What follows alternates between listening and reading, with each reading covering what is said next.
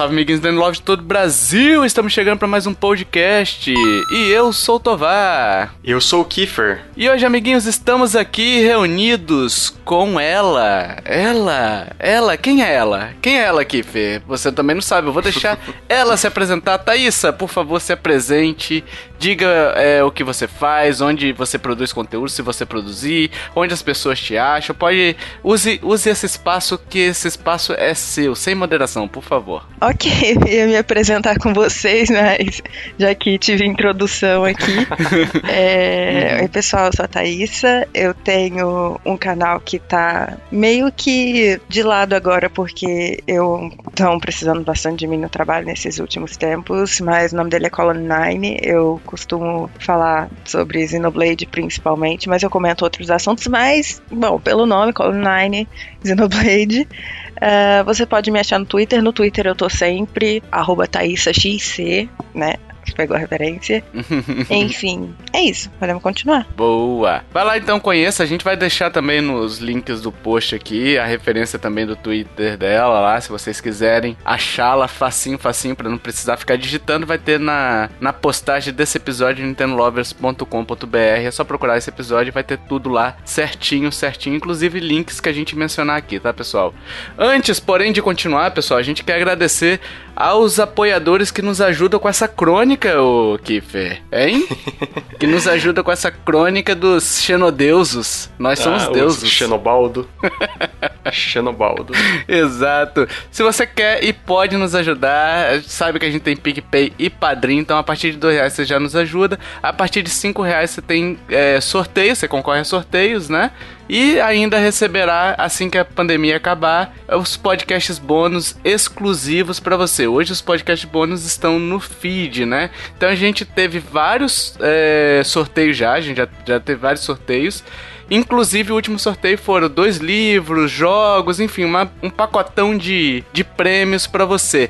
E Kiffer? Oi. Recebi uma mensagem aqui de um ouvinte nosso. Nossa. Um ouvinte nosso chamado C.S. Lewis. Eu não sei quais são as duas primeiras letras dele, mas ele escreveu a Crônica de Nárnia, né? Foi, ele foi por psicografia?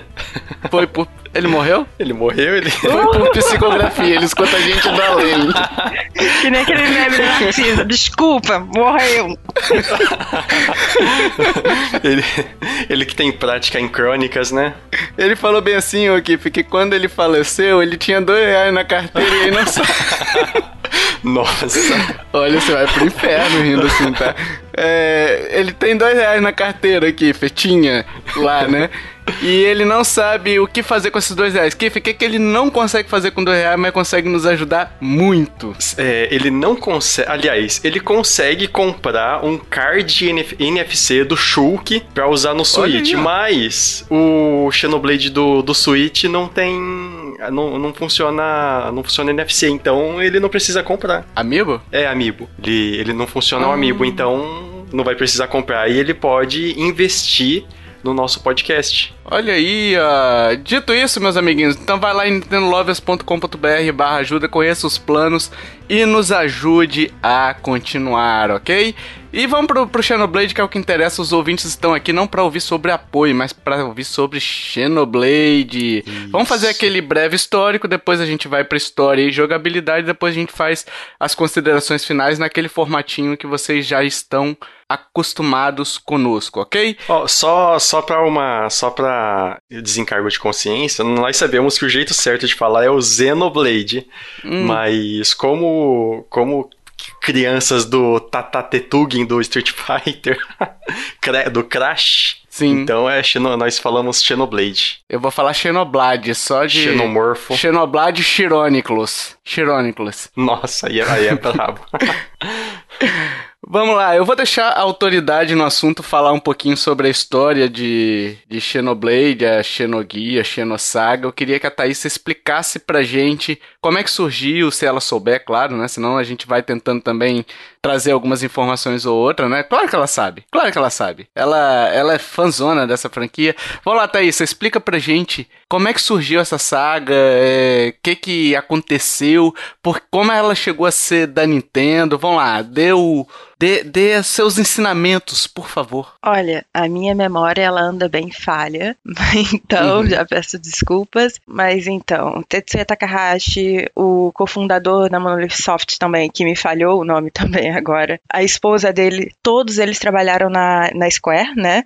Eles trabalharam, trabalharam em Final Fantasy e etc. E deram né, essa luz verde para eles, para eles criarem o Xenogears. Uh, o Xenogears foi o primeiro pontapé, né, de tudo que a gente conhece até agora, né? Foi o primeiro jogo que ele idealizou, uh, que teve diversas controvérsias no meio. Ele era inexperiente com esse lance de né, gestão de projeto. Ele, o jogo, né, te, tinha planejamento para ser terminado em tal tempo, não conseguiu, precisou de mais orçamento. Foi todo um rolê meio bagunçado, bem de iniciante mesmo, né?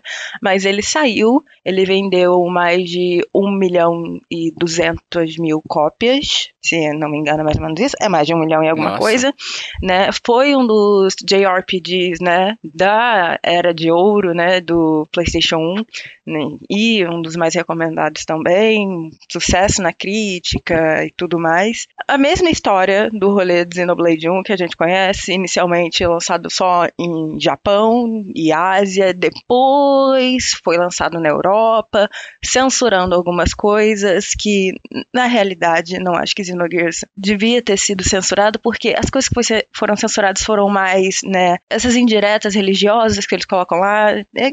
Tetsuya Takahashi adora colocar catolicismo no meio do trabalho dele. Sim, eu, eu tô ligado que tem bastante mesmo. A censura foi religiosa, não foi nem. Porque assim, a gente costuma ter a censura com base, sei lá, alguma coisa sexual ou até censura por violência, né? Pra, pra baixar a classificação indicativa. Nenhum dos dois. Foi, foram justamente por esse que religioso, né? Que o pessoal tava com medo né, de uhum. né, trazer um backlash, né, lá na Europa por causa, né, dessas referências ao catolicismo. É Europa católica, né? É, é, eles, né, trabalham, como eu falei, trabalharam em outros pro projetos da Square, né, o meu favorito deles sendo Final Fantasy VI, eles tiveram, né, luz verde também para criar o, a continuação do Xenogears, só que, enfim, problema de orçamento, a Square tava meio que lá, né, não sabendo se dava luz verde, não dava. Eles deram início ao roteiro e tudo mais, só que aí eles preferiram, a Square, né, ela preferiu investir em outro projeto que deu errado também. Sim. que deu errado, aquele filme que conhecemos, né, ela preferiu investir nesse projeto e, e, deix, é, e deixar Xenogears 2 de lado. Um, um jogo que foi, né, que teve um sucesso comercial interessante, né, para um JRPG vender mais de um milhão de cópias. Sim. E num público restrito ainda, né? Porque assim, a gente. Se você tá falando que teve censura, provavelmente, então. É, também. O, o, foco, o que eu quero dizer é o seguinte: o foco das vendas deles acabou sendo a Ásia, né? uhum. né? Então, o Japão ali, mais Japão, né? Por ser de RPG, acaba sendo o, o, o curral de vendas, acaba sendo ali, né? E por ter essa limitação de ter chegado muito tardiamente, ou enfim, censurado, eu acredito que o maior número ainda seja ali. Então, um milhão milhão de cópias é muita coisa para um jogo já nichado e um jogo já com esse problema de portar para outras regiões, né? E até no meu caso, entre os meus amigos e tal, eu lembro que tinha muito mais um entusiasmo é, maior em relação ao Xenogears do que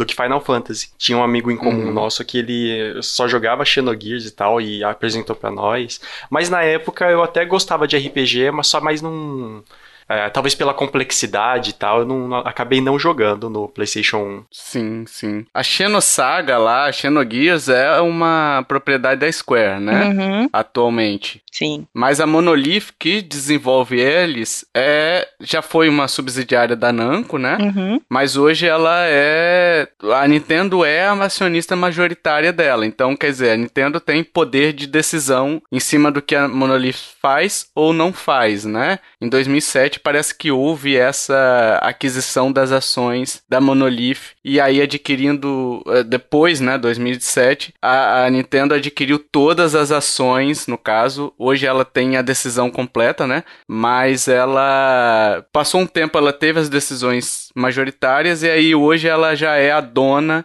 É, é uma second party, second party não, é uma first, né? Acaba sendo uma subsidiária, né? Então acaba sendo uma, uma first aí da Nintendo importante, né? É verdade, a first. Que ajudou até Zelda, ajudou Sim, Splatoon sim. 2. Apesar de eu ser formada em administração, né, esses lances de a empresa tal, eu não sei o que de tal, e first party, que não sei o que, é um negócio que me foge um pouco porque eu sou aquela, ok, eu só quero jogar, eu não estudo tanto essas coisas assim ou coisa parecida. Agora, a Monolith Soft, né, que foi fundada pelo Tetsuya Takahashi lá pelo final dos anos 90, porque ele ficou chateadíssimo por não conseguir colocar a Xenogears 2 pra frente, né? Uhum. E com isso ele levou o amigo dele alguma, e um pessoalzinho lá da Square também junto com ele. Agora é, né, um dos estúdios, né, da Nintendo, acho que um dos maiores estúdios da Nintendo, né?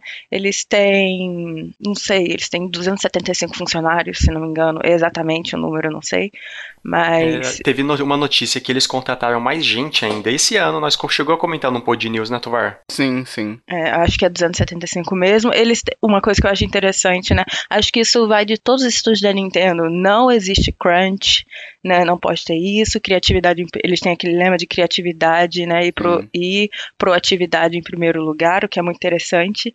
E também, e acho que de todos os estúdios, né? Desses que fazem games, que eu já pesquisei, acho que eles são os que têm mais, né?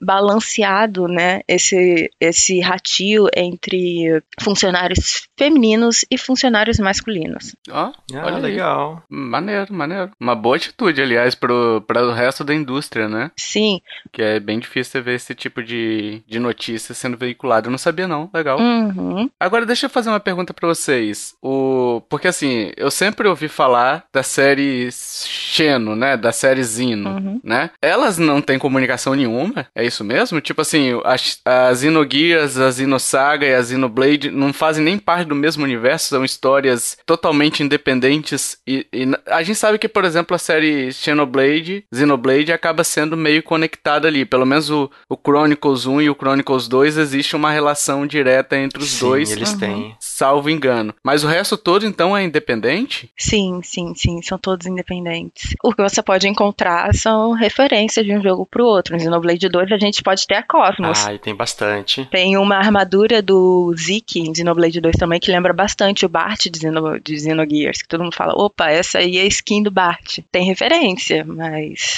não são conectadas, não.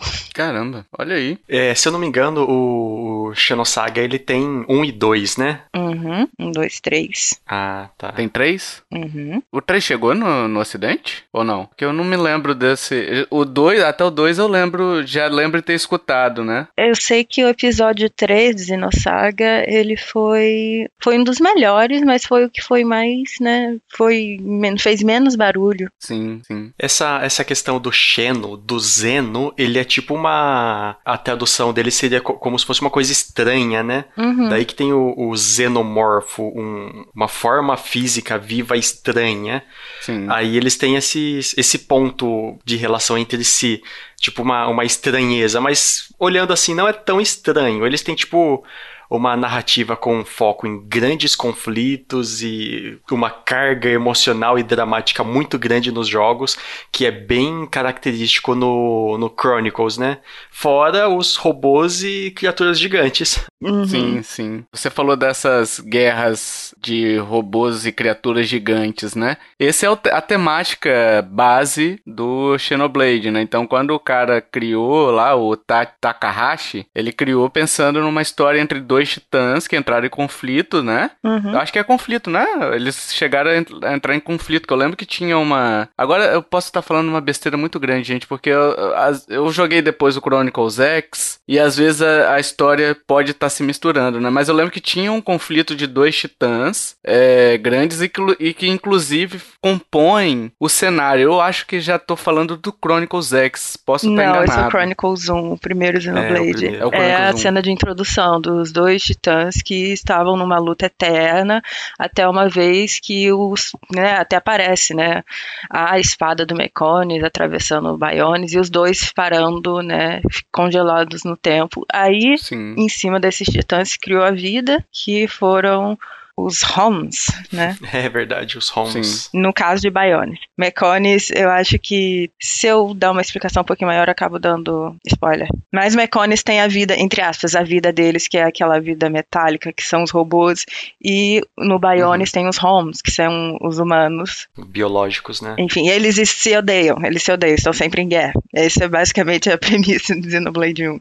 Sim, sim. E aí a gente teve o lançamento no Wii, né? Em junho de 2010, chegando só em 2011 para Europa, em 2012 para América, né? Então aí a gente teve um gapzinho de um ano, dois anos até chegar no, no Ocidente completamente, né? A gente teve lançamento no New 3DS em 2015, ainda em 2015, poucos dias depois, lançando nos Estados Unidos, né? O, em abril no Japão, 2 de abril no Japão e 10 de abril nos Estados Unidos, né? E aí o lançamento no Switch, a Definitive Edition, lançamento mundial dia 29 de maio. E aí eu abro a pergunta para vocês dois é, o contato de vocês com esse jogo, com a franquia e tal, quais jogos vocês jogaram, é, vocês jogaram quais versões dessa do Xenoblade Chronicles e onde jogaram, tá? Vamos lá, eu quero começar com a Thaísa. É, achei legal você, né, mencionar o Gap, porque na realidade, né, o Xenoblade 1 não era nem para ser lançado fora do Japão, fora da Ásia, né?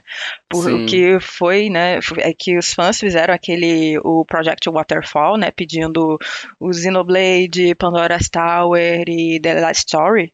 E eles fizeram barulho, fizeram petição, eles. Nossa. Aliás, três jogos fantásticos você citou aí, tá? O The, Last, o The Last Story é lindo, é fantástico esse jogo. Nossa, é. adoro esse jogo. Esse Pandora Tower também já ouvi falar muito também. bem, muito bem dele. Eles fizeram um barulho até que, né, foi pra jornal, foi pra site, foi pra até que a Nintendo falou: tá, ok, eu vou lançar na América do Norte. Vocês venceram. Aí foi, lançou o Xenoblade. E mesmo com esse delay, né? Relativamente, eu acho que foi um sucesso. Xenoblade 1, a primeira Sim. versão de Wii também, né? Vendendo mais de um milhão de cópias também, né? Um JRPG Sim. que não era nem para ter sido lançado fora da Ásia. Enfim, o meu primeiro contato com o Xenoblade, agora minha mente ela se descasca mais. Foi Xenoblade 1 mesmo, né? A versão de Wii. Você chegou a jogar os outros dois também? O Chronicles Sim. X e o 2? Xenoblade Chronicles X, Definitive Edition, Xenoblade 2, também Torna The Golden Country, todos, todos. Caramba, legal. Você que Ferino, onde é que jogou? Eu joguei no, no Wii, que inclusive ele meio que abriu o meu gosto para jogos de mundo amplo, tipo uhum. que um mundo que você tá num de paisagem, então assim, mundos abertos de igual igual ele mesmo, amplo. Sim, sim. E eu lembro, eu lembro que, que na época eu tinha pegado o jogo, eu gostei tanto, só que eu não tava gostando dos comandos do nunchuck do emote. Aí eu parei de jogar um pouco e depois, é, depois que eu consegui comprar aquele Pro Controle do Wii, aí eu voltei sim. a jogar. Aí joguei horas e horas. Acabei que acho que eu joguei umas 60, 70 horas e sei lá, cansei. Anos depois, Sim. eu comprei um New 3DS por causa dele. Aí eu também. Caramba. É, eu comprei, eu peguei o, o Xenoblade, né? Joguei. Acho que cheguei a joguei, jogar mais, umas 90 horas. Aí acho que uns dois anos depois eu quis começar do zero de novo. E Sim. joguei mais muitas e muitas horas, mas não acabei que não, não zerou. Aí, com a versão do Switch, que eu consegui até o fim. Sim. Joguei, joguei do começo até o fim. Não cheguei a jogar o é, o Filter Connected lá, a, a DLC. Sim. Mas, mas eu fui até o fim nessa versão do Switch. E aí que eu vi o, a profundidade da história desse jogo. Mas você jogou o 2 e o X também, né? O X eu joguei um pouquinho no Wii U, mas eu fiquei com aquela sensação de, putz, esse jogo é bom demais para jogar no Wii U, eu quero jogar no Switch. aí, Caramba, aí eu deixei, deixei um pouquinho de lado e, e tô esperando, quem sabe, uma versão do do, do Wii U. E o, o X2, claro, que tem 270 horas nele. Nossa, quero. X2 jogo... não, né? O Chronicles 2, né? É verdade, o Chronicles 2. Que, nossa, jogo demais, demais. Ah, tá. Falei, caramba, que você tem tio na Nintendo, caramba.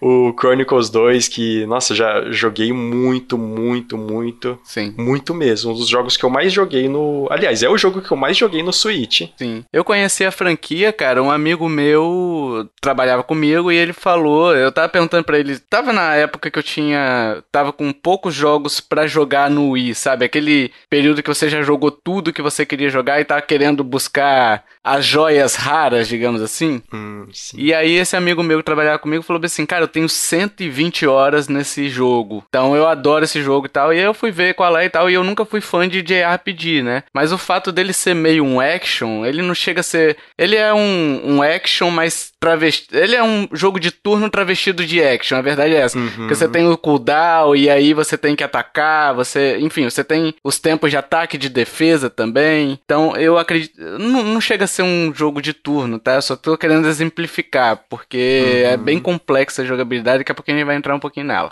E aí eu fui pro X, né? O X eu adorei, principalmente a questão de robôs, a trilha sonora e tal, você voar por aquela por aquele ambiente amplo pra caramba e tal com seu robô. Só que aí chegou no final, eu acabei no último chefe eu achei uma injustiçazinha que eu não quero dar spoiler aqui, né? Então aí eu abandonei realmente no último chefe, depois de uma certa situação que eu falei, não, para mim chega por aqui, né? Depois eu posso até falar com vocês em off qual foi. Mas meu contato é basicamente esse, eu não joguei o Chronicles 2. Eu não joguei a versão do Switch. E eu. Olha só, vocês estão proibidos de me fazer vontade de comprar esse jogo no Switch. Tá? Eu não tenho dinheiro, tá? não quero gastar, ok? Então vocês estão proibidos de me fazer vontade de comprar, tá? vou, vou me esforçar.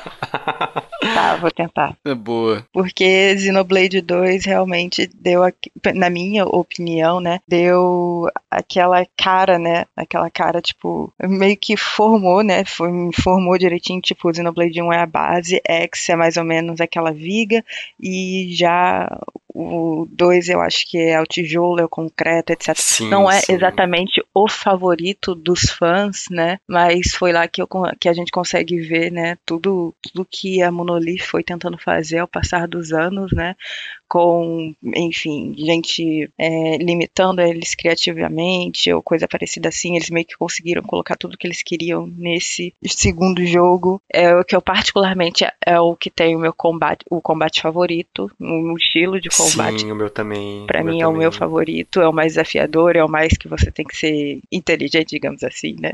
O 2 é como se tipo eles estivessem numa mesa de brainstorm, aí tudo que uma pessoa falava eles colocaram no jogo, porque ele tem tanta mecânica que em cima de mecânica que fica tão complexo e torna a jogabilidade tão tão interessante. Uhum. Xenoblade 2 eu Sim. gosto de dizer que, tipo assim, é um JRPG que leva por volta 90 horas pra você terminar. Mas você vai jogar muito mais de 90 horas porque você com certeza vai querer explorar o combate do jogo. Isso é Sim, certeza. E eles ainda têm, né, é, essa DLC que é o Challenge Mode.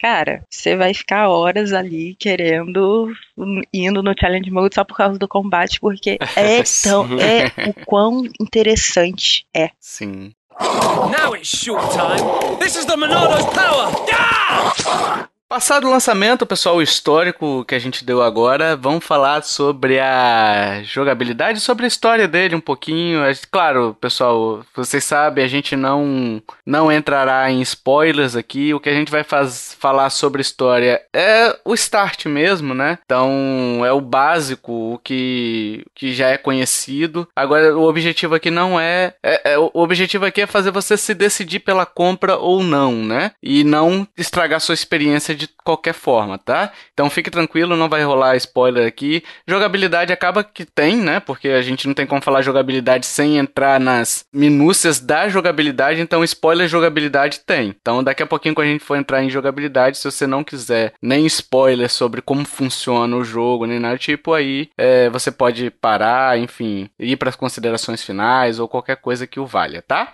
Então vamos lá, sobre a história de Xenoblade. A gente já falou, né, que ele ele foi ele foi bem recebido pela crítica, né? O Xenoblade Chronicles não foi um sucesso comercial nos termos que a gente, por exemplo, o Mario Kart 8 Deluxe que vendeu 30 milhões de unidades. 38 milhões. Não foi no nível de Zelda Breath, porque assim, é uma franquia mais nichada, né? É uma franquia bem mais com um público bem mais restrito. Eu, costumo falar, ô Thaís e Kiffer, que ele é meio que um que um No More Heroes para mim, sabe? Porque é aquele negócio, quem jogou acaba virando testemunha de Xenoblade.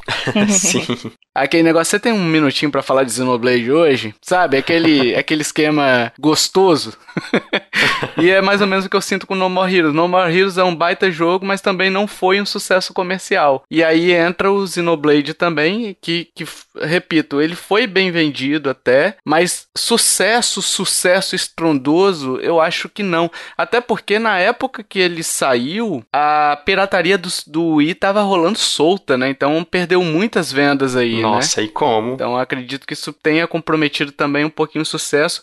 Hoje eu sinto que as pessoas, assim como No More Heroes, conhecem muito o jogo, muitas pessoas conhecem o jogo, mas aí você pergunta, comprou? Não, eu usei os meios alternativos. Então o Wii sofreu muito com isso, né? Com, com essa versão, coisa que o Switch acabou tendo um pouquinho mais de sucesso. É aquele negócio que eu gosto de dizer, né? É Xenogears, é Xenoblade Chronicles 1, 2, etc. Eles foram um sucesso se você olhar para eles individualmente como um jogo de JRPG. Lee Sim. Agora, se você olhar eles como né, um jogo da Nintendo, aí nem tanto, né? Porque É. é comum qualquer jogo da Nintendo vender pelo menos um milhão de cópias. Uhum. Tem Nintendo no Sim. meio, já tem seu um milhão de cópias garantida, o que, né, não podemos falar sobre vários outros jogos. Sim. Que são, inclusive, multiplataforma, muito bem conhecidos, que eu não vou citar. Sim. E aí eu queria que vocês explicassem a questão do Biones, Mecones, a questão da Monado, rapidamente, só a introduçãozinha, quem são esses esses caras, quem é essa es- qual, qual é a dessa espada, né? Quem é o Shulk, quem são os personagens, eu queria que vocês dessem uma explicadinha aí. Aí vocês se degladiem aí pra ver quem vai explicar. Ó, o, o Bionis e o Meconis, eles, eles são dois titãs que, tipo.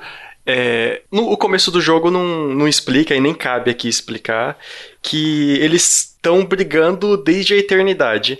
Até que, até que tem um, um fim derradeiro, que a Thaisa falou mais em cima, que a, a espada do Meconis vara o, o, Ba- o Bionis, e eles ficam lá, congelados por. Até no, no jogo cita, por éons congelados. Se eles estão brigando desde a eternidade, que então significa que eles estão no Twitter?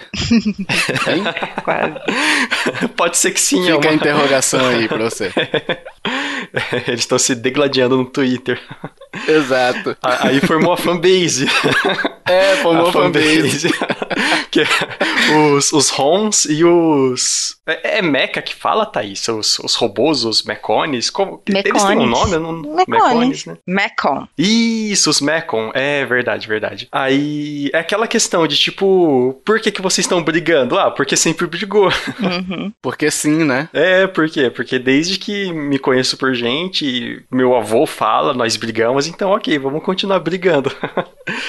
e tem várias colônias de Biones que de homes que os Mekon eles estão conseguindo, tipo, vencer contra essas colônias. Aí teve um último, um último ataque, se eu não me engano, foi na, na Col- Colony 6, não é, Thaísa? Uhum. Na realidade, a prime... a- quando a gente entra no jogo, logo no início, a gente dá, né? A gente se depara com o ataque na Colony 9. Ah, aquele lá é Sim. na, na 9. Colony... A Colony 6 é a colônia da Charla. Hum, sim, Eu sim. tava até procurando aqui agora porque eu lembrava do Colony 9, né? A 9. Uhum. E aí eu falei, pô, 6? Será que eu tô invertendo, trocando de cabeça pra baixo, o 6 e o 9 ali, que é tudo igual? Mas eu, aí a Thaísa corrigiu, porque eu tava procurando aqui pra ver, né? Uhum. Aí tem um, um cara que eu esqueci o nome dele, o, o dono, o, o dono anterior da Monado, antes do Shulk. Damban. Ah, é Isso, o, o Damban. Eles estão lá numa, numa, numa briga contra os, o- os Mekon. E, tipo, ele tem essa espada, a Monado, que, inclusive, quando o Takahashi tava pensando no, no nome para pro jogo, o jogo era alguma coisa Legend of Monado. É Monado Beginning of the World. Ah, legal, legal. É, e a Monado é a única espada que conseguia cortar o metal dos Mekon, porque qualquer outra arma não adianta. Inclusive, você vai ver isso no jogo. Se você tiver com uma arma melee ou qualquer coisa assim, você não vai Sim. conseguir uhum. atacar os Mekon sem antes dar um combo de. um certo combo lá, que a gente acha que pode falar mais tarde. É uma aura. É, tipo uma aura, né? Pra conseguir atacar. A Monado é a única arma que você consegue matar Mekon sem precisar dar esse combo antes. E o, o, ela, ela tem explicações, só que é spoiler. Então ela tem um motivo por que, que ela faz isso e tal, mas aí, aí é spoiler. É, e não compensa falar muito, porque assim, você vai descobrir muito mais na metade do jogo ali, né? Você vai entender mais. É assim, você vai, vai entendendo a, qual é da Monado à medida que você vai jogando, né? Uhum. Então vai apresentando história e tal. Sim, sim. Então não, realmente não vale a pena falar. O jogo, né, roda em volta da espada, na verdade. Isso. Aí nessa, nessa guerra, tipo, a Monado, ela meio que suga a energia vital do, do portador. Aí ele, eles conseguem meio que vencer essa batalha, mas a guerra ainda continua rolando. Só que com muitas baixas e, e o Dumban, ele fica ele fica bem mal por causa disso e tal. Aí eles uhum. entram num, num, pequeno período de paz. Uhum. Que, e anos depois, aí tem aparece o Shulk. Aí você já pode co começar a falar dessa parte, Thaís. Ah, sim. Eu tava pensando que. É porque tem duas batalhas nessa colônia que a gente tava falando, né? Na realidade, essa batalha, eu achava que você estava falando da batalha do Colony Nine, mas essa batalha que você estava falando não foi no Colony Nine, ela foi na Sword ah, Valley. A primeira batalha. Essa batalha não foi no Colony Nine, ela foi na Sword Valley. Nossa, essa eu não me lembrava, não. É na sim, Sword Valley. Sim.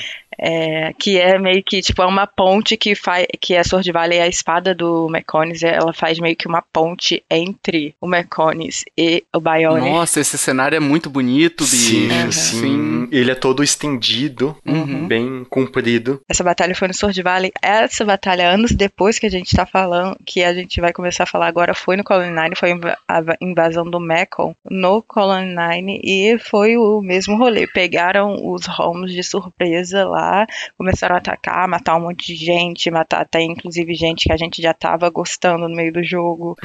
Sim. E enfim, aí mostra, né, o Dumban, né, que já tava exausto, né, de usar monado, já todo machucado e falou, putz, vou ter que pegar e usar monado de novo. Aí todo mundo, não, você não vai aguentar, que não sei o quê. E aí, né? Que aí, e aí começa o jogo. A partir daí que começa. E você vai apresentar, você vai sendo apresentado também, não só, não é só a história do Shulk, né? Você tem a história do, a gente vai falar daqui a pouquinho, eu acho sobre, ah, já, vamos, vamos já aproveitar já e falar, que é, você tem o Shulk e você tem o Apari, né? Você tem um, eu esqueci, eu não, faz muito tempo que eu joguei, uhum. gente, então não lembro o nome do, dos outros dois personagens ali. Tem um carinha e tem uma outra menina, não é? Que anda junto contigo. Uhum. Fiora. Uhum. Fiora é ah, isso. Aí é o Ryan, tô, tô vendo aqui. O Shulk, a Fiora e o Ryan. E eles são todos da, da Colony Nine. Uhum. Tem um cara que é mais fortinho também, não tem? É o Ryan. O Ryan é um fortinho. É o Ryan? É, é Rain. Rain. Ryan, Não, sei it's Ryan time. É Ryan mesmo. Se escreve Rain, mas é Ryan. Ah, tá. e você tem que meio que fazer uma interligação ali afetiva com eles, né? Tem aquele esquema de... Ah, sim. De troca de... Tipo assim, você vai formando um laço é, de amizade entre eles, né? Afinidade, afinidade. Isso, afinidade, afinidade. Afinidade, obrigado. Esse é um lance que tem em todos os jogos de Xenoblade, é, um, né, que, é que tem muito detalhezinho, por isso que eu falo que Xenoblade não é um jogo que você só vai jogar a história e colocar de lado, porque tem muita coisa para você explorar. A afinidade, as armas, os builds. As é... artes. Aí tem as passivas. As artes, isso eu tô falando só do primeiro. O segundo ainda tem mais coisa, afinidade, as blades, as armas das blades, o seu build, a build Nossa. da blade. É, gata, é um rolê tanto. Sim. Por isso que falo que você vai querer explorar muito mais coisa. É, então. É, esse é o problema do jogo, assim, por isso que o pessoal tem 120 horas.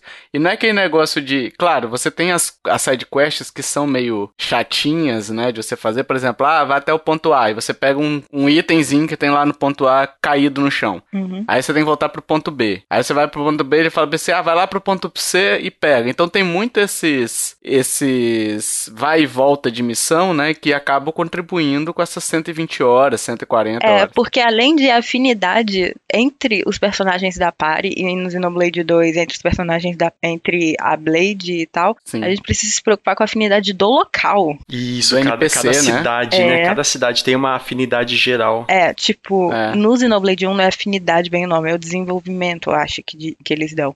No Xenoblade 2 é realmente afinidade com o local, que você vai, vai fazendo missão e vai mandando suas blades pra fazerem missões e tudo mais. E a gente tem que se preocupar com isso também, porque tem item que a gente só consegue se a afinidade em tal local tiver de tal jeito. E as árvores de habilidade, já que a gente tá falando de Xenoblade 1, a gente tem as árvores de habilidade, Xenoblade 2 também tem árvore de habilidade, mas a árvore de habilidade, pra gente conseguir desbloquear ela toda e liberar mais galhos, a gente tem, tem, a- tem quest que a gente só consegue fazer com afinidade tal. O culinário tem que estar com não sei quantas estrelinhas pra gente Sim. conseguir liberar tal galho da árvore de habilidade do Ryan, ou do Shulk. Uhum. Exatamente. um- Uns, uns, uns ramos secretos, né? É, Ocultos. Exato. E assim, essas essas árvores de habilidade, você são elas que vão liberando também as artes, não é? Que são as, as técnicas de batalha lá, elas também não, liberam, né? arte, é, em Xenoblade 1 a gente compra o livro ou adquire, né, jogando mesmo. Ah, lembrei. A gente, eu acho que você Lembrei. deve estar confundindo com o skill link, porque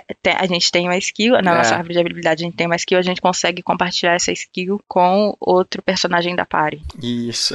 É tanta coisa. É, é- é que assim, é o que eu falei no início, tá tudo, tá tudo muito nebuloso, assim, porque assim, o Xenoblade Chronicles X, ele herda muita coisa do, do Xenoblade Chronicles 1. Uhum. Então eu fico nessa meio assim, que eu lembrava desse, dessas, no caso do X, ele faz como encadeamento, né? Você tem que meio que encadear os golpes ali, né? Uhum. Como é que é que ele chama? Chain, é Chain que ele chama? Chain Attack, a parte mais gostosa da batalha de todos. Sim. Não, isso daí é uma delícia no, no X, Uhum. né? E aí eu tô nessa confusão. Então eu vou, vou pedir paciência pros ouvintes, porque assim, faz muito tempo que eu não jogo. Os dois jogaram mais recentemente, provavelmente vão falar mais, né? Então tô dando aqui só pitacos, né? Olha, tem tempo desde a última vez que eu joguei Xenoblade também. Eu tô dizendo, o trabalho tá me consumindo. Olha aí, ó.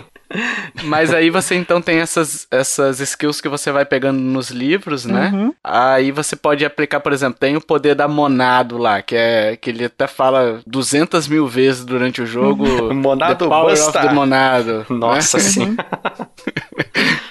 Mas é, é muito, assim, é muito gostoso você jogar. E aí cada a, a batalha, no caso, ela imagina o seguinte: você tá vendo um monstro na sua frente e esse monstro ele pode ter um comportamento agressivo ou passivo. Ele pode ser um monstro mais de boa ou ele pode ser um predador. Não sei nem se, esse- se é esse o nome que eles usam Sim, lá. tudo depende do íconezinho que tiver em cima dele. Quando você for passando, né, pelos monstros, aparece, né, a tagzinha deles em cima e aparece um símbolo, né?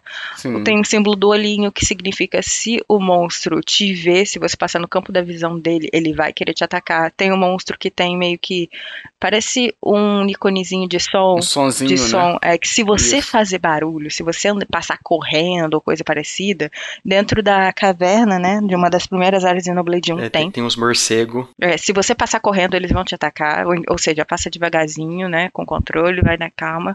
É, tem uns Uhum. que também tem um símbolo que parece de radioativo, que é se é você aquele éter, né? é, se você usar um ataque de éter perto deles, isso você encontra muito no estômago do Bionis, Uhum. eles vão te atacar. Se você não usar ataque de éter, eles não vão estar nem aí pra você. Sim. Eu acho que são só esses. E assim, o legal, pelo menos o, o legal que eu acho assim é que se você atacar, por exemplo, um monstro mais passivo assim, né? Pelo menos eu me lembro deles chegando pra perto de mim, ta- dos outros ali, é, meio que atacando em manada. Ah, verdade, verdade. Né? Então eles meio que se defendem ali. Então eles têm comportamento de grupo também. Uhum. Entendeu? Tem umas aranhas e lobos que, que fazem desse jeito. Então, por exemplo, você pega ali, às vezes você tá. Você vê o nível, né, do bicho ali que você tá atacando. Você vai atacar um bicho que é no, no seu nível, você corre o risco de, devido ao agrupamento dos outros, você meio que perder aquela batalha. Porque você não vai. Você dá conta de um. Mas será que de cinco, seis te atacando simultaneamente você consegue dar conta? E né? fugir das batalhas é meio complicado, porque os bichos vão te perseguindo e até, até o fim do mapa, praticamente. Uhum. E uma coisa, e uma coisa que é legal da gente mencionar na batalha é que os, os personagens seus, ele ataca automaticamente, né? Então, Uhum. é, você meio que controla as habilidades dele, né? As skills dele. Então, por exemplo, você vai usar uma espada que aí tem o cooldown, mas enquanto isso, enquanto tá no cooldown, você não precisa ficar apertando o botão pra atacar, né? Ele ataca automaticamente, né? Uhum. Que é o, justamente o auto-ataque. Chama justamente isso. Olha aí, ó. É, o sistema é, é bem comum entre JRPG, né? Sistema de auto-ataque. Hum, é, enfim, é bem como o nome já diz, quando você inicia a batalha, ele vai atacando, né? Aqueles ataquezinhos, né? Já, sem você precisar ficar apertando o botão nem nada e tal. E isso permite que você preste atenção em outras coisas que vão estar aparecendo na sua tela, né? Em. Xenoblade 1, no caso, como a gente tá falando muito de Xenoblade 1, a gente tem que prestar atenção no nível de tensão dos personagens, porque isso vai definir se eles vão dar mais dano, menos dano, a, a Cressy, como assim, como mesmo, se eles vão acertar direitinho, se eles não vão acertar, se eles estão sendo, né? Hum, verdade. Aparece, aparece tipo um foguinho. É. Aparece um foguinho no ícone É, dele. e, né? aparece, e a cara deles fica de puto. é verdade. Ele tá puto batendo lá. É, né? É, se, né? Porque se você, se o personagem perder atenção toda aí, ele já não consegue atacar direito, ele fica errando.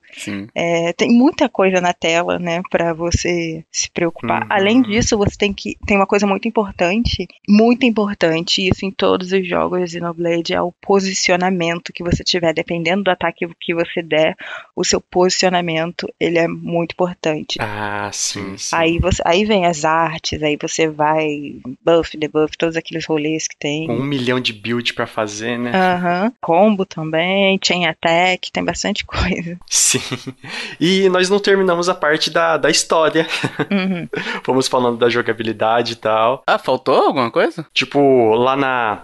Na Colony 9, depois que o Shulk, ele. Todo mundo fala que não, mas aí ele pega a Monado e começa a manejar ela como se fosse o owner, como que é? O dono, o proprietário, o possuidor. É. O possuidor Isso. da, da, da Monado. E o Shulk era nada mais nada menos que um cientista magrelo que não entrava, em, que não ia pra batalha. Ele inclusive, É, o Ryan menciona que ele tem que proteger o Shulk o jogo todo, porque ele é, ele é o frango, ele é o frango do rolê. Ele é o Link, né, do Zelda, né? é, ver- lo- loirinho. Com a Master Sword. Loirinho franzino. Aí, É. é, nessa primeira parte, igual a Thaisa falou, tem uma morte que impacta, tipo, é, é- é o pontapé inicial pra. É, aque- aquele caminho do herói, sabe? Sempre tem um pontapé inicial. Aí tem essa morte que Nossa, eu lembro, é eu o lembro. pontapé inicial, aí que gera a, o Shulk vai atrás de vingança. Aquela vingança cega, aquela vingança prejudicial mesmo. Sim. Aí ele, tipo, começa, ele parte pra uma viagem atrás de vingança e vai encontrando, vai encontrando vários amigos e tal. E no decorrer dessa, dessa caminhada, que você começa a descobrir mais coisas sobre a própria Monado, mais coisas sobre o universo e, e, tipo, passar disso é spoiler. Mas tem. Isso é tipo as primeiras cinco horas do jogo. pra, pra chegar nisso. Sim. E ele é legal que ele, assim, ele é bem exploração esse jogo mesmo, como a gente disse, né? Ele é mundo aberto e tal, e até a gente vê muito do Zelda, dele no Zelda, no caso, né? Afinal, o pessoal da Monolith ajuda, auxiliou os, o- os trabalhos na implementação do sim, Zelda, né? sim, sim, Uhum, sim. Xenoblade 1 a gente vê muito Zelda. É, então. Porque é, a Monolith Soft, né, fez né, Skyward Sword e fez também é, Breath of the Wild. Então, tipo, tem dungeon, né? Que tem uma dungeon específica no Xenoblade 1, mas pra meiuca final do jogo, que lembra muito o design de, dos, da- das dungeons de Skyward Sword. Mas aí que você lembra, putz, Monolith Soft fez level design de tal, tal coisa é, em Skyward Sword. Aí eu fiquei tipo, ah, então é isso. O mapa de Xenoblade 1, se vocês tiverem atenção, mapa de Xenoblade 1, você vai ver várias partes do mapa de Xenoblade 1 em Breath of the Wild. Vocês vão ver. Tipo, copiar e colar. A Monolith pegou o mapa e colou em Breath of the Wild. Tem, tem isso. Caraca. Nossa, eu vou procurar depois, eu não. Eu quero ver as imagens. É que parece muito, parece muito. Caramba. Então, realmente, deve ter parte que eles deram É porque a Monolith Soft ficou é, responsável por fazer a landscape de Breath of the Wild, né? Aí, tipo, e realmente, eu tô há muito tempo pra fazer um vídeo sobre isso, mas eu sempre fico tipo, hum, não dá tempo, que não sei o que, mas realmente, Muita coisa, né? realmente, realmente tem, tipo, tem coisa que literalmente copiou e colou no mapa de Breath of the Wild lá. Nossa. Que é legal, porque, tipo assim, o, os ma- o mapa do Xenoblade, ele é muito bem feito, assim. Então, assim, trazer isso pro Zelda não é nenhum demérito pro Zelda também. Ah, Uhum. copiou e tal. É simplesmente, Nintendo tá tipo... pagando. É, ela é dona, né? Então ela faz o que ela quiser. Fica como se fosse referência, né, Thaís? É, é legal que é legal que tem uns lugares secretos que, tipo, você ganha experiência quando conforme explora, mas tem uns lugares secretos que você ganha muito mais experiência e tipo, só que não experiência no XP, mas a questão da recompensa do jogo, porque tipo, você vai sobe tá, e vai atrás de uma cachoeira. Aí você passa essa cachoeira em um lugar lá em Simão, que lá em cima você consegue ver o cenário inteiro por cima. E tipo, é uma, é uma recompensa visual e, e sonora também por causa da trilha sonora tão grande que te motiva a explorar outras partes do jogo para encontrar partes semelhantes assim, que você vai ter uma vista ampla de todo o cenário. Porque o jogo é vasto e e super amplo e tal, e você consegue ver de, de longe as áreas que você vai passar, que você pode passar justamente igual no Breath of the Wild. E tem vários momentozinhos desse aí, várias areazinhas dessa mais no alto, assim, que você acaba despertando um ponto de afinidade também, não é? Ah, verdade, Heart to heart. tem aquele heart- Isso, é que eu lembro isso. que eu chegava num lugarzinho assim, aí tinha um coraçãozinho, eu tinha que ir ali e tal, e, e para poder ativar uma historinha, um diálogo deles e tal, entre os personagens, né? Uhum. Que era bem legal também. Uma coisa que a gente tem que destacar são os equipamentos dele, né? E a variação de build, né? Você pode montar builds de acordo com a sua preferência, né? Não é algo que o herói o herói tá pronto e você só vai seguir nele ali e o XP muitas vezes só aumenta a o dano que ele causa, né? Só só para poder enfrentar monstros É maiores. muito gostoso você poder explorar os tipos diferentes de build. Se você Sim. quer ser uma party mais focada em agilidade, você vai lá e faz isso. Se você quer uma party né, focada em iter, você vai lá e faz outra. E se você quer uma party meio mista, que eu normalmente jogo com uma party meio mista, eu vou, coloco né, um attacker com um attacker de agilidade ou coisa parecida assim, ou né, a Amélia, que ela é, os ataques dela são todos baseados em iter. É, eu, é muito legal você explorar isso. Sim, sim. A, a build que eu fiz nessa última vez que eu joguei foi de dano por segundo. Aí, tipo, eu soltava uma magia, um, um, um combo de magia nos bichos e deixava eles morrer sozinho. Era muito divertido isso. É muito legal envenenar os bichos. Sim. Não, porque tipo, você não faz nada e o bicho tá lá morrendo. Ah, É, exatamente. Subindo um monte de dano que, Uhum. que soma, multiplica com dano e tal. é você só vendo a barrinha dele descendo sem fazer nada. Porque o bicho tá envenenado até. E uma coisa legal é que assim, me corrijam se eu estiver errado, tá? Por favor. Você tem o ataque dos bichos que são direcionados, então direcionado a um personagem específico ou aquele em área, Uhum. sim, né? sim, sim. Então, você tem que meio que dosar essas coisas, de repente se afastar um pouquinho do bicho quando ele for executar um, um ataque mais em área pra poder não sofrer o dano, É, né? usar uma habilidade que te proteja, que todos têm. Isso. Mas essa habilidade de proteção também tem cooldown, então você tem, Tem, que cooldown e não serve para todos os tipos de ataque, porque os inimigos também têm Exato. tipos específicos de ataque. Exato. e você tem que conhecer esses tipos de ataque pra saber quando você vai usar uma habilidade, até qual é a habilidade, como a Thaisa falou antes, a habilidade de fraqueza do bicho ali, de repente eles têm uma, uma fraqueza maior, né? Aham. Como também se proteger de determinados ataques, só que Xenoblade 1, quando o inimigo vai atacar, né, apare- ele vai dar um ataque, aparece na barrinha em cima dele o nome do ataque dele, que ele vai dar, e aparece a cor.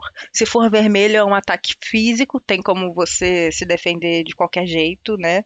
Se for, sei lá, um ataque de iter, aí você tem que se virar e se, se proteger de algum outro jeito. É bem Rezar. interessante. É, rezar, porque aparece a cor vermelho, vermelho e etc. Vermelho eu, na Europa é- eles tiraram essa opção de rezar. Entendeu? Você não podia rezar, o não. filtro religioso. O filtro religioso. E, e é legal nessa parte que tem um, um outro elemento que é o agro, que o agro ele mostra. Agro é pop, agro é tudo. No... Nossa, Tovar, o, o agro. O agro é tipo a agressividade que, que o bicho, ele, ele é para quem ele tá mirando essa agressividade. Sim. Aí, tipo, dependendo do o seu personagem que, o seu, que você tá jogando, de repente você tem que pensar numa build, tipo, ele é mais frágil e ele tem um dano maior. Só que você tem que saber mesclar essa questão do dano para não atrair o agro dele. E também, tipo, tem determinados tipos de dano que para aquele determinado tipo de bicho vai puxar um agro maior. Aí você tem que saber mesclar, tipo, colocar um personagem mais tanque para dar um, é, um dano diferente que vai puxar o agro para esse bicho. Sim. Aí, dentro do personagem tanque, tem outras formas de, de agro, outras formas de para ele tancar por esquiva, por exemplo. Sim. Tem uma vasta quantidade de builds que você pode fazer. Fora os equipamentos que. Cada equipamento ele tem umas. um, um soquete. Igual, igual no Diablo, ele tem um soquete para você colocar gema. Sim. E, e essas gemas, que já para fazer elas, para fazer as gemas, já tem uma outra coisa por trás que envolve uma outra coisa por tem trás. Tem um rolê também, tem já mais um rolê que você tem que estudar para fazer gema e eu tô, eu tô há muito tempo para fazer, porque fazer gema não é um negócio difícil. É, né? é chato. Farmar, farmar, farmar os crystals e fazer, não é um negócio difícil, mas a pessoa não, não entende porque tem lá, tem que ter afinidade de tal pessoa e tá lá. O Shulk é, sei lá, ele, não lembro exatamente agora, ele é um shooter, o outro é um engenheiro, o outro é não sei o que, você tem que juntar dois para fazer uma e de repente tem que fazer de tal jeito, não pode ser dois shooters, tem que ser um engenheiro com um shooter e você também precisa dar um mega hit se você quer conseguir. É, também tem outro rolê para fazer gema. É muita coisa para explorar que tem o jogo. Sim. Nossa, vai, foi falando aí, eu fiquei igual a Nazaré aqui fazendo os cálculos.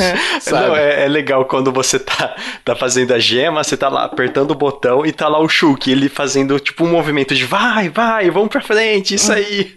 tá é. tipo motivando. Uhum. Aí no final, se a gema deu ok, eles comemoram, né? Na maioria das vezes vai dar ok, se não deu ok, ele já fica tipo, ah, não deu. É, fica tristinho. Aí essas gemas, elas são super importantes pra build que você tá pensando em fazer. Tipo, Sim. se você quer fazer uma build de resistência física e tal, você vai atrás de gema que vão te dar uma resistência física e, aí, tipo, se você precisa fazer a gema, você vai explorar o jogo para minerar essas gemas, os cristais para formar as gemas, aí você precisa da afinidade com o, o, o amiguinho e, se eu não me engano, algumas quests também você precisa fazer para ter a possibilidade de fazer as gemas, mas a, a, essas quests são simples. O, o, legal é que você pode tirar a gema de um equipamento e colocar em outro. Então, de repente, tem um equipamento mais interessante que você pega no decorrer do jogo, aí você tira e, e, e coloca essas gemas se o equipamento tiver a quantidade de soquete o suficiente, né? Então tem, tem essa questão de viabilidade. Às vezes o equipamento é bom, mas ele só tem um espaço para gema, então não compensa você usar, usar o, o ruinzinho que tem mais e tal tem esses prós e contras. E, e, uma coisa que colocaram no, no Definitive Edition, quando você equipa um, um, alguma, tipo uma armadura, um capacete, uma calça, o personagem ele fica com esse equipamento igual uma roupa, aí você sai com esse equipamento vestido com ele. No Definitive Edition, você consegue tipo usar esse equipamento, mas com a skin de um outro equipamento que aí você pega seus favoritos e monta o, e a roupa dos personagens e tal. Uma possibilidade que não tinha antes e fica é bem mais é bem, é bem mais legal isso. E além disso tudo que o Kiffer a gente já falou aqui, tem os itens coletáveis aí que tem uma quantidade absurda de itens nesse cenário. E além disso, uma coisa que a gente esqueceu de falar mais mais atrás aí no cast é o seguinte: você quando mata um monstro, ele também dropa material, né, para você fazer uma coisa ou outra, ou entregar para alguém, uhum. enfim. Mas existe esse drop de materiais aí que são importantes. Então, às vezes, caçar monstro não é só grinding, uhum. sabe? Às vezes você precisa realmente matar ou, ou caçar um monstro que às vezes só fica num determinado é, plano do cenário ali, né, uma determinada área do cenário, que aí para poder pegar um monstro. E aí cada cada drop desse tem aquele hate, né? Então, tipo assim, tem tem item que é um pouco. Tem material, no caso, que é um pouco mais difícil de dropar, tem outros que são um pouco mais fáceis, que acaba dropando muito, né? Uhum. Armou mil que você consegue fácil. É, então. E eles são umas, umas bolinhas brilhantes no mapa, né? São. Que aí são muito importantes pra missões secundárias. É, que tem um monte também, Uhum. né? Isso, um monte, é um monte. recheado de missão secundária esse jogo aí. E acho que a missão secundária principal do jogo é a questão da reconstrução da Colônia Six. Uhum. que é a colônia que a, a Charla, uma das personagens principais, ela fazia parte e tal, mas foi atacado, e você ajuda na, na reconstrução.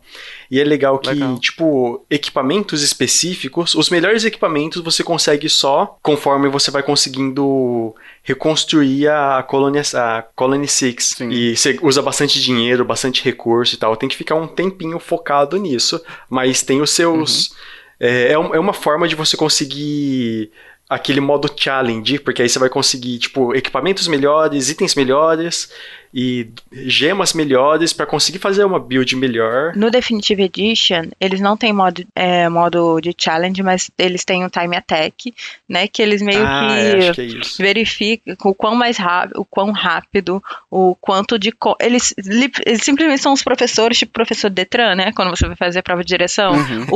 O, o Time Attack, né? Porque no Xenoblade 2 a gente tem o challenge mesmo, que é challenge, Sim, eles vão sim. colocar uns bichos cabulosos lá pra você, num timing cabuloso e você tem que ir lá, é o challenge. Agora, vão Uhum. colocar três macacão daquele pra você matar junto com um 150. dinossauro. É, gata. Me A, a. Elma, a Elma. A Elma, que também é sinistra, enfim, esse é o challenge. No Xenoblade 1 tem Time Attack, que é tipo o professor Detran. Ele vai ver o quão rápido você mata o bicho, quantos combos você utiliza, e etc, etc, etc. Ele vai averiguando, né? Você vai fazendo ponto, né? Por, por rapidez, pela quantidade de combo, oportunidades que você abriu.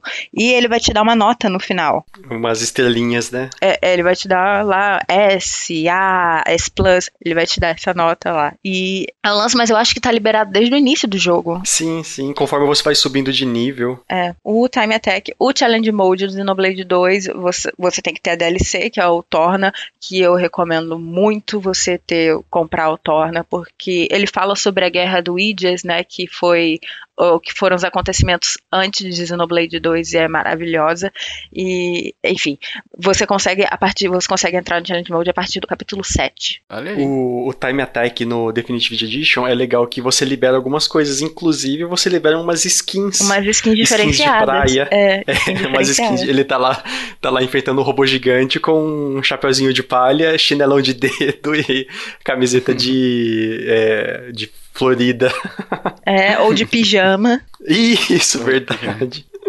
Fica bem legal. Uhum. Now it's showtime. This is the Monado's power. Yeah! E agora, pessoal, as considerações finais. Será que vale a pena? O que esperar da franquia? Essas perguntas a gente vai responder aqui. Vamos lá. Primeiro, vale a pena jogar? A versão do Switch vale a pena? Qual versão vocês acham que é melhor? Se é do Switch ou se é do, a versão original? Ah, queremos um novo jogo? Vou começar com a Thaísa, que é a nossa convidada. Então, primeiras damas também, né? Não, obrigada. Ou você tem alguma objeção? Bom, gente, pelo amor de Deus. Com licença, Kiefer. Com licença. Com licença. É, gente, pelo amor de Deus, quero dizer, Xenoblade 1 original, ele é lindo. As áreas, os bonecos, eu não sei, eles envelheceram meio que mal. Na época o pessoal já não achava muito bonito, Sim. agora o pessoal acha horroroso. Então, e Xenoblade Definitive Edition tá lindo, tá lindo. Nossa, total. Muito lindo. Então começa pelo Definitive Edition, que além. Tem um tweet muito antigo meu, né? Que eu falava, acho que, sei lá, 2018, que eu falava, nossa, que sonho seria o Xenoblade Chronicles 1 numa engine do Xenoblade 2, né? Porque a gente Sim. consegue encontrar o Shulk e a Fiora em Xenoblade 2 na, como né, um fanservice né, da DLC aparecia eles né, nesse, nesse molde dos bonecos do Xenoblade 2 e eu ficava tipo, nossa, que sonho seria ter um jogo todo assim. E esse foi o Definitive Edition pra mim, sabe? Porque é um jogo maravilhoso, é um, é um ótimo é um ótimo pontapé, se você quer dar um pontapé na, na saga, é um excelente. E tipo, ele tá bonito agora, ele não tá feio, ele tá bonito. Então, pelo amor de Deus, além disso, a gente tem né, o Time Attack, a gente tem também uma DLC DLC entre aspas gratuita, gratuita. Vem com, não é só o jogo cru, né? É o Future Connected uhum. que vem já, se você comprar o Xenoblade 1, ele vem Future Connected, ele não era, ele não tava no início no jogo original nem nada. Você tem lá mais 20 horas, né, de um de uma DLC para você jogar entre aspas.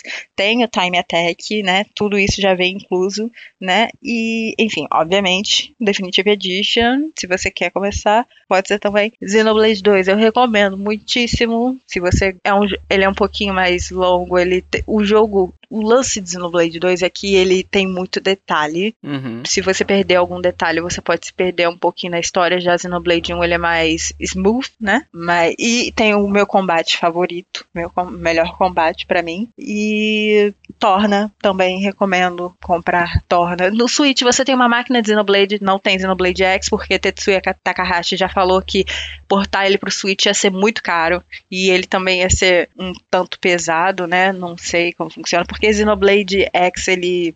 Você jogou, vocês, vocês sabem como é, né? Puf. Sim. Ele é. É sinistrão. É mais amplo do que o normal. Ele tem um mapa muito grande. Sim. É maior que o Breath of the Wild, se eu não me engano. Nossa, e é lindo o jogo, hein? É, enfim, Tetsuya Takahashi disse que não seria possível, porque ia ser muito caro. É, mas é o Switch é uma máquina de Xenoblade. Você tem Torna The Golden Country, que eu recomendo muito também Sim. você comprar, porque se você achou o combate de Xenoblade 2 muito difícil, porque tem gente que fala, putz, é muito difícil. Teve gente que falou assim, tá isso, eu só fui aprender da Chain Attack no final, porque vocês não gostam de ler tutorial. Nossa, mas também às vezes tem um texto, né? Né? É, mas eu acho que isso é defeito. Acho que isso foi defeito mesmo, né? Xenoblade 1 nem tanto, mas no Xenoblade 2, né? Porque Xenoblade 1 tem muita coisa que aí pode ser intuitiva, dá para você jogar. Você vai jogar uhum. mal se você não ler, mas dá para você jogar, né, sem ler o tutorial. Sim. Xenoblade 2, se você ficar pulando muito tutorial, você pode se embolar, porque é complexo e sei que muita gente, tipo, reclama que no Sim. início do jogo é estão jogando muito tutorial na tua cara. Eu falei, é. é.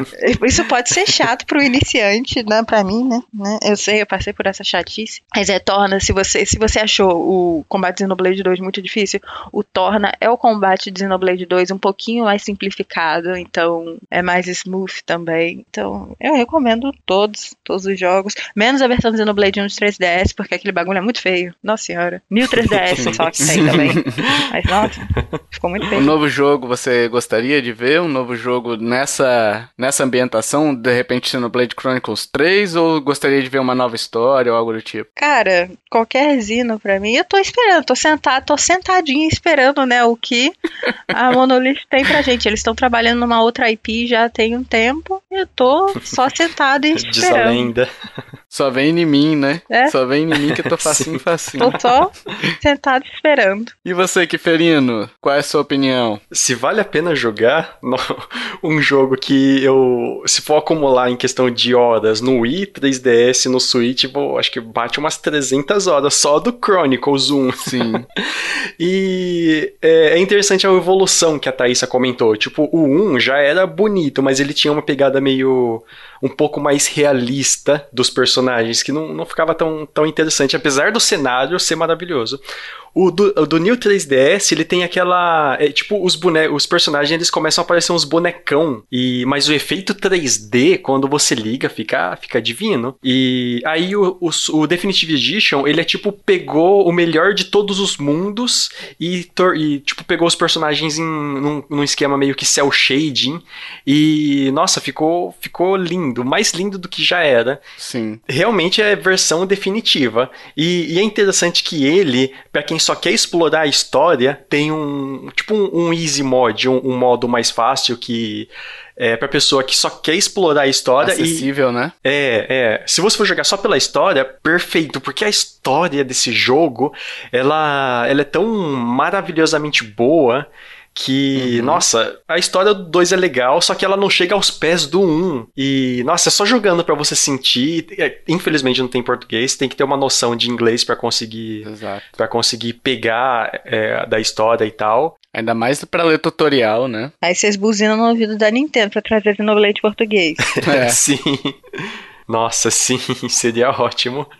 Mas eu recomendo começar de fato pela, pela versão definitiva. Sim. E um novo jogo, nossa, quero, quero demais. Tipo, com uma jogabilidade semelhante ao 2, mas com uma história tão, tão pesada e interessante quanto o 1. Pô, um é plot twist atrás de plot twist, bicho. Nossa, é, é tapa na cara de tapa na cara. Sim. É ótimo.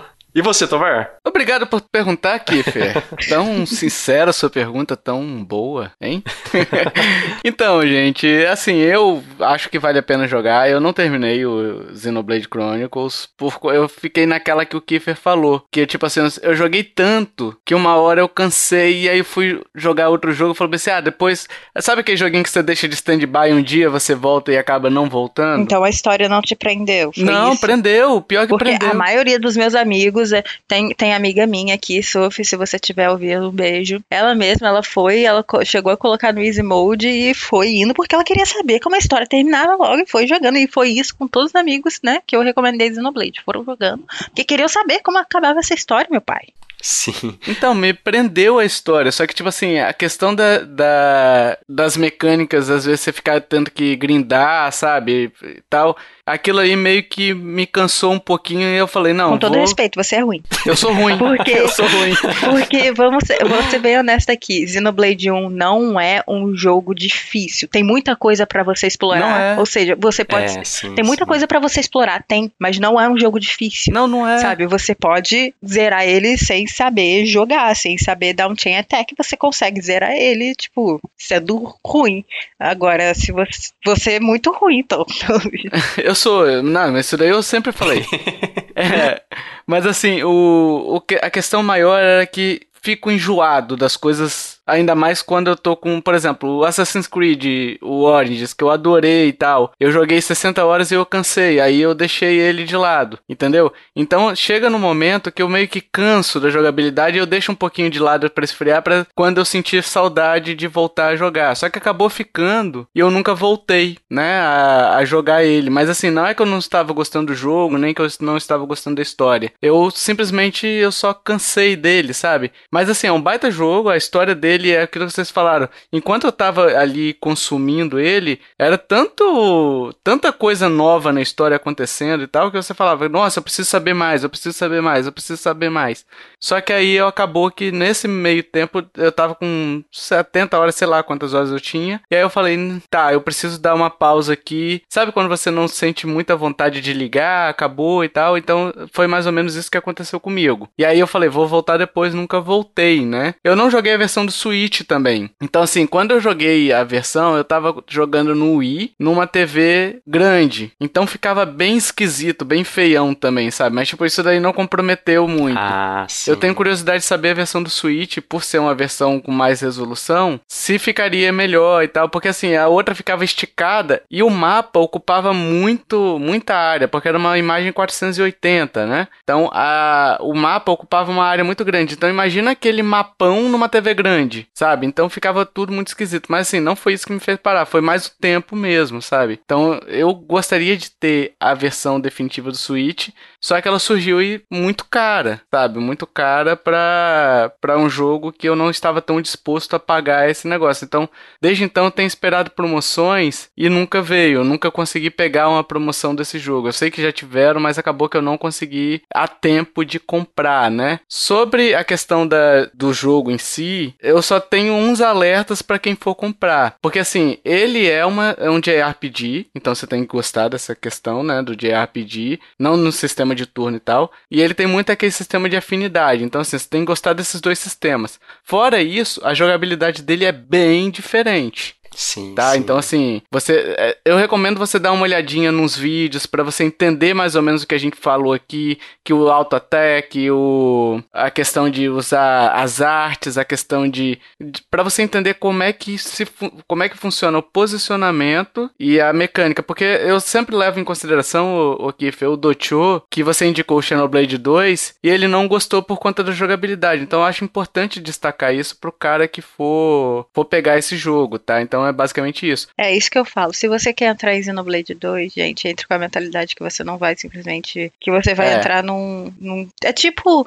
sei lá, tem pessoal que aprende as regras do beisebol pra jogar beisebol, certo? Você, quando vai jogar Xenoblade 2, você vai aprender as mecânicas de Xenoblade 2 pra poder jogar Xenoblade 2. É como se fosse um esporte. Porque eu sei, a gente quer jogar um jogo, a gente quer pegar qualquer jogo, qualquer jogo ali, ligar o Switch, relaxar e ir jogando e normal, sabe? Porque é algo intuitivo Uhum. nosso, mas Xenoblade é aquele negócio, você não, você não vai, tipo, você não vai começa a jogar, você chega, ah, vou jogar beisebol, chega num, num estádio, vou começar a jogar beisebol porque você não conhece as regras, não é tipo, sabe?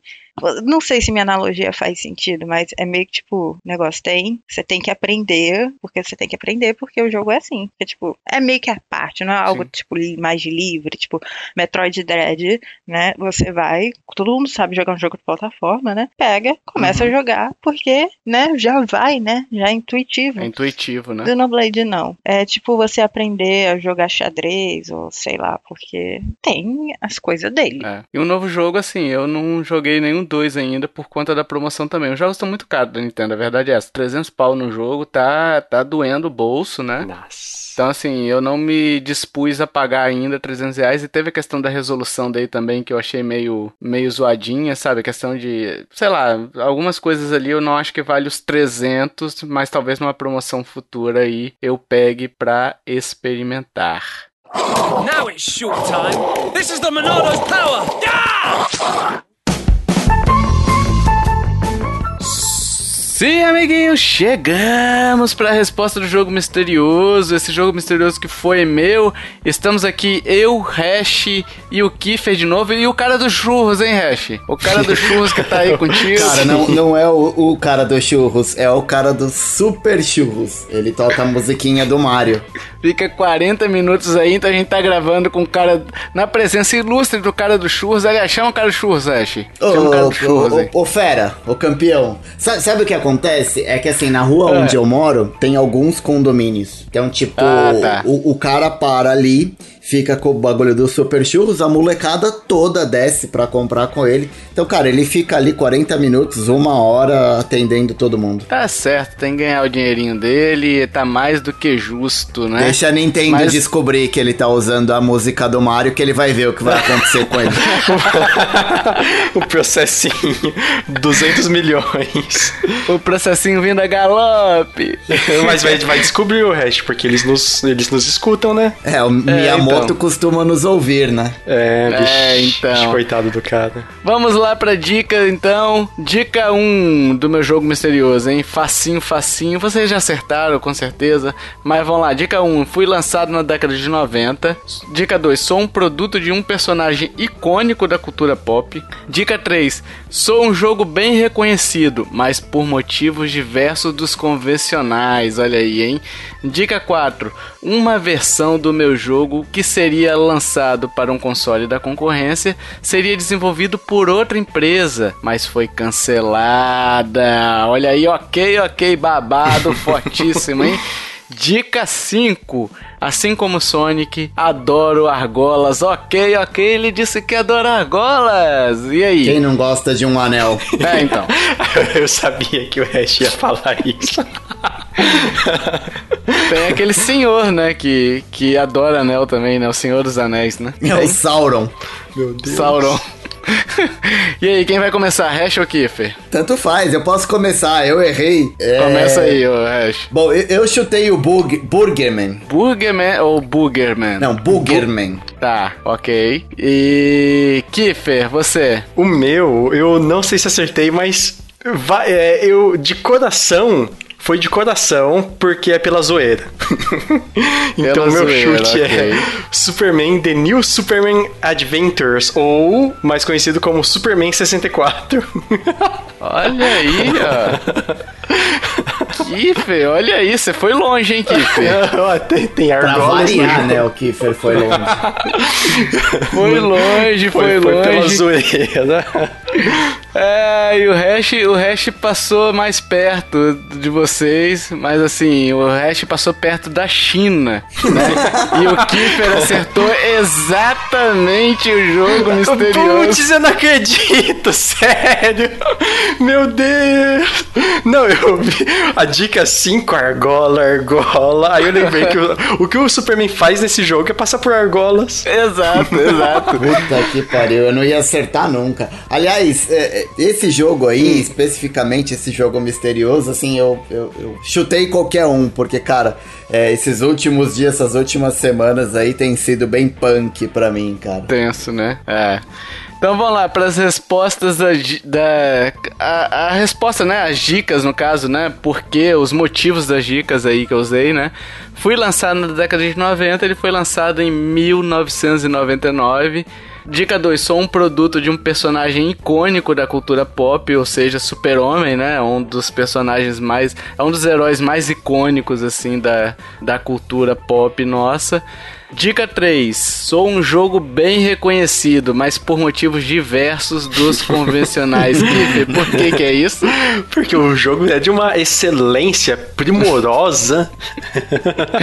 Ele é conhecido como o pior, um dos piores jogos do mundo já feitos na história, né? Triste. É triste. Dica 4. Uma versão do meu jogo para um console concorrente, que seria desenvolvido por outra empresa, foi cancelada. Então aí a gente tem a versão de PlayStation, que seria desenvolvida por uma outra empresa que não a empresa que desenvolveu o Superman 64, né? A, a, a empresa que desenvolveu o Superman 64 foi a Titus Inter, Interactive, né? E a versão do PS1 seria pro, é, produzida pela subsidiária da Sony lá, Blue Sky Software. Uhum. Só que aí é, foi cancelada, enfim, perdeu os direitos da marca e acabou sendo cancelada. Mas ó, um tempo atrás aí um usuário aparentemente conseguiu disponibilizar essa versão cancelada na internet para emulação, tá? Então assim, quem jogou essa versão aí diz que não tem nada a ver com Superman 64. É uma versão melhor, é um trabalho bem melhor do que a, a do, super, a, do lançado no Nintendo 64, né? Então fica aí a curiosidade para quem quiser correr atrás e saber mais sobre essa versão, né? Não ia sair, porque mesmo que fosse hum. bom, já tava com a argola queimada. Já tava com a argola queimada, exatamente. exatamente. E é assim como Sonic adora argolas, pelo que o Kiefer já falou, que o jogo é só passar em argolas. Gosto né? também. também é bom, também é bom. Quanto mais argola, melhor, né? O argola the game, hein? Argola the game. Ai, tá fácil, né, Kiefer? Hein? Ah, cara, eu pensei, matutei um pouco, mas tipo, pensei na, na argola e eu lembrei que os usuários do Twitter pedem um remake pra ele, né? Jesus. Não é Tovar. Exato, eu botei. É... Lembra que tem uma época que eu falava sempre Superman 64, Superman 64. Sim. E aí hoje eu tava pensando em um jogo misterioso que eu falei, ah, vou pensar aqui porque vai ficar muito em cima para eles produzirem, né? E aí eu fiz aqui de última hora. Eu falei, quer saber, eu vou pela zoeira, vai ser Superman 64. Nossa, aí eu comecei a pensar sim. nas dicas. Se você tivesse colocado aqui, é, pedem por remakes. pedem por remake, nossa, imagina no Twitter pedem por remakes. Aí tá lá, Leandro só. É, Le, ele é Leandro Tovar. É. Sim. É, e é então, isso, meus é, amiguinhos. É, é uma é. piada interna nossa, não lembro o contexto, mas tipo, estavam falando de remake, aí você falou que estão pedindo remake do Superman 64 no Twitter, aí você mesmo foi lá e pediu um. É, um total não é de uma pessoa. Porque, é. Não é interna porque assim, a gente fez isso num, num podcast, né? Então, não é interna ah, porque sim, acabou sim. externando isso, né? Mas foi um jogo do, do Joe, eu acho que eu falei Superman 64. Putz, verdade. Ou, ah, não, não, foi, foi um jogo meu, foi um jogo meu. E aí eu tava dando as respostas. E aí eu falei, ah, aí o Joe, oxe, muitos usuários pedem um remake no, na, nas internet. Eu falei, procurei no Twitter. Aí tinha lá, queria um remake de Superman 64. Eu. Nossa, verdade. aí virou essa piadinha interna aí, mas enfim, só para dar o contexto para os novos ouvintes que estiverem ouvindo aí, eu não vou, não vou me recordar qual foi o, o cast, mas tá aí para trás se você quiser maratonar, fique à vontade.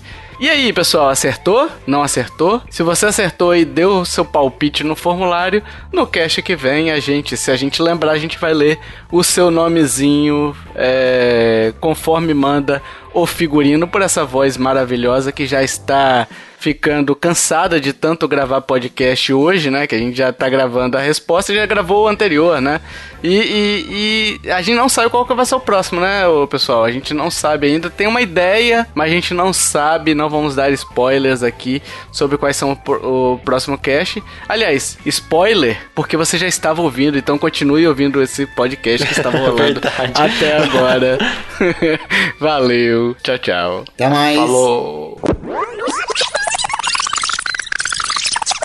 E agora, pessoal, a gente quer saber a sua opinião. Você já jogou Xenoblade? Qual que foi o melhor que você já jogou? Qual você já jogou a versão definitiva do Switch? Já jogou 2 e falta jogar algum? Qual é o que você tem mais vontade de jogar se você não jogou nenhum, né? Você já chegou a jogar do Wii U? Olha aí. Também responda aí, deixa aí nos comentários. A gente vai adorar saber sua opinião.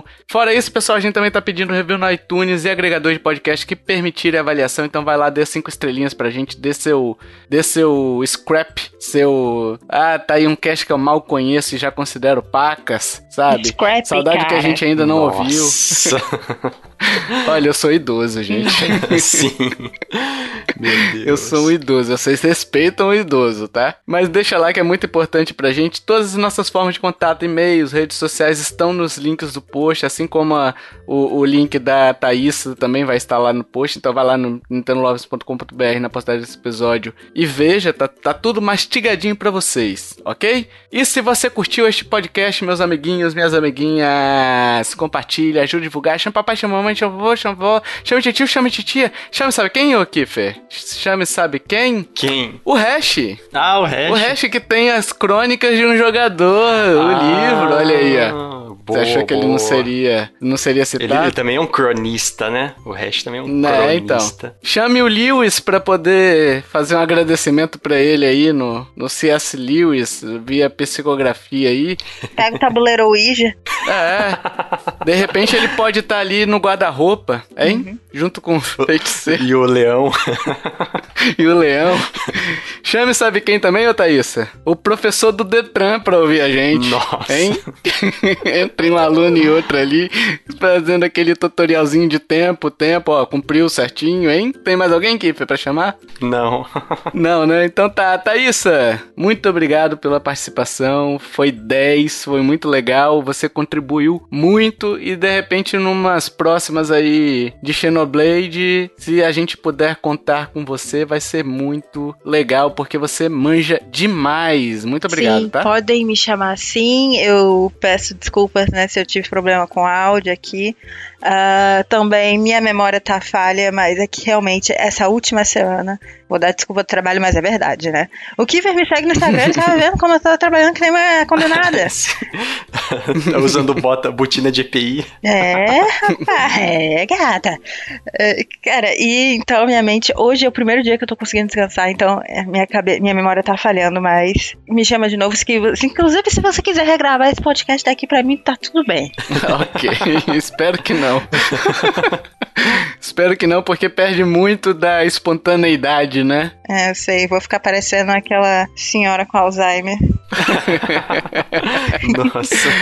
Mas é isso, pessoal. Dito isso, muito obrigado de novo, Thaísa, e até o próximo podcast. Valeu. Tchau, tchau. Falou. O próximo vai ser sobre Zino 2. Isso aí.